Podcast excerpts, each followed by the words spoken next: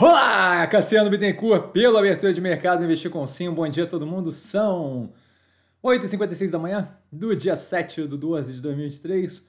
Vídeo da organização do canal, como sempre, aqui na descrição desse vídeo para ajudar a entender como o canal funciona. Eu começo com tudo de graça, tá? Eu começo com um disclaimer. O que eu falo aqui nada mais é do que a minha opinião sobre investimento, a forma como eu invisto. Não é, de qualquer forma, modo em geral, indicação de compra ou venda de qualquer ativo do mercado financeiro. Isso dito, fechamento de ontem negativo para o portfólio tá? o volume, ok? A gente passa os acontecimentos, a exportação da China avançando pela primeira vez em seis meses, tá? nada que altere a tendência de contínuo arrefecimento no crescimento chinês. A princípio, ele só um respiro, e vale lembrar que estamos falando da exportação da China, tá?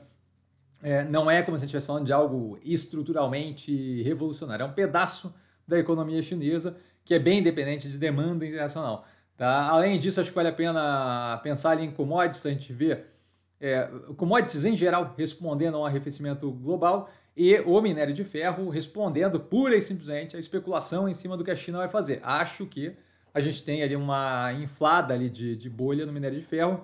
É, vejo dessa forma e justamente por isso os ativos que operam com mineração não são ativos que estão muito no radar nesse momento. Eu vejo o preço muito inflacionado do minério de ferro, por conseguinte, dos ativos em questão. A privatização da Sabesp foi, da Sabesp, desculpa, foi aprovada na Lesp tá? após ali barraco e quebradeira, e a gente já tem o PT judicializando, como é clássico do partido.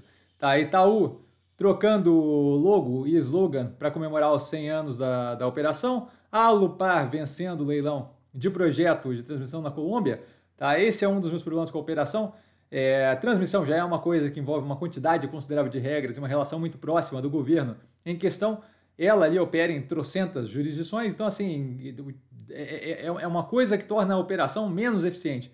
Ele já tem dificuldade ali de emplacar efetivamente a, a liberação de, de, de liberação de, de, permissão e alvará e por aí vai. Além disso, tem 350 mil jurisdições. Jurisdições é uma coisa que não me atrai. Tem comentado isso na análise da operação que foi feita bastante tempo atrás. Tá, o PIB da zona do euro caindo 0,1% no terceiro trimestre, continuidade no arrefecimento, nada apocalíptico, nada uau, vai entrar numa grande recessão e o mundo vai acabar, nem nada disso. Tá, ao contrário do que falam por aí. Número de pobres no Brasil, é o que o IBGE classifica como pobre, né? caindo 13%, está registrando o menor percentual desde 2020, o que mostra um direcionamento, numa, numa, numa, o andamento numa direção menos negativa. Tá? Ainda muito negativo, mas menos negativo. Fitch reduzindo o rating da Go de Triple C Plus 3C CCC mais para Triple C minus triple, é, CCC menos está alinhado com o que foi comentado na análise da Go onde a gente fez o comparativo lá com a Azul tá? a gente tinha a Go com maior rentabilidade mais uma alavancagem uma estrutura de capital menos positiva e uma alavancagem mais pesada tá e os preços deprimidos de forma casada de modo que eu preferia é, a operação da Azul que vem aqui justamente isso isso vem a reforçar o que foi falado lá tá? o FT o Financial Times dizendo que a Natura Co está pensando em vender a Avon Internacional, a parte internacional que eles têm da Avon, tá? me deixa ainda mais curioso pela estratégia da operação, é a estratégia entre aspas, né? Veio construindo uma casa de marcas, tá? Com a compra de The Body Shop, Aesop, Aesop The Body Shop, é, Avon e por aí vai, e aí agora para destruir na sequência, né? Quando você pensa ali na venda da Aesop, apesar de eu achar que não, tem, não tinha que ter sido aquela parte vendida, tá? Como comentado na análise no canal, é, você entende a necessidade de redução da estrutura, da, da melhoria da estrutura de capital. Tá? Agora, quando você começa a vender Aesop, na sequência de Body Shop, e agora a Avon Internacional, me parece muito ali uma regressão de todo um projeto feito lá atrás de ter é, mais marcas ali dentro. Eu, eu honestamente, estou curioso para entender o que está acontecendo. Tá? Venezuela, pretendendo, aliás, análise da Natura sai nesse final de semana. Venezuela prendendo oposicionistas, tá? depois de fazer referendo de anexação de parte da Guiana, tá? Estão brincando com fogo e testando o limite aí, tipo criança pequena.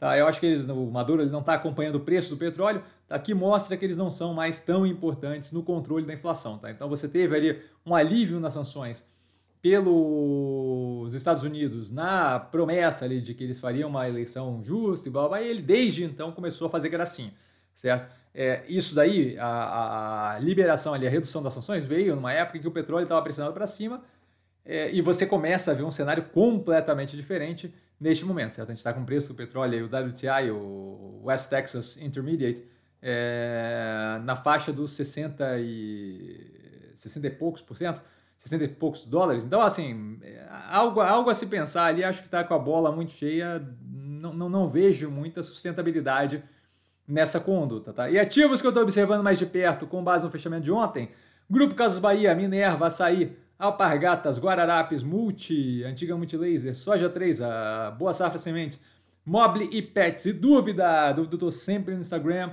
arroba investir com sim, só lá falar comigo, não trago a pessoa amada, mas estou sempre lá tirando dúvida e vale lembrar que quem aprende a pensar bolsa opera com um mero detalhe. Um grande beijo a todo mundo e nos vemos aí durante o dia, possivelmente em short, reel e por aí vai. Valeu, galera, beijão!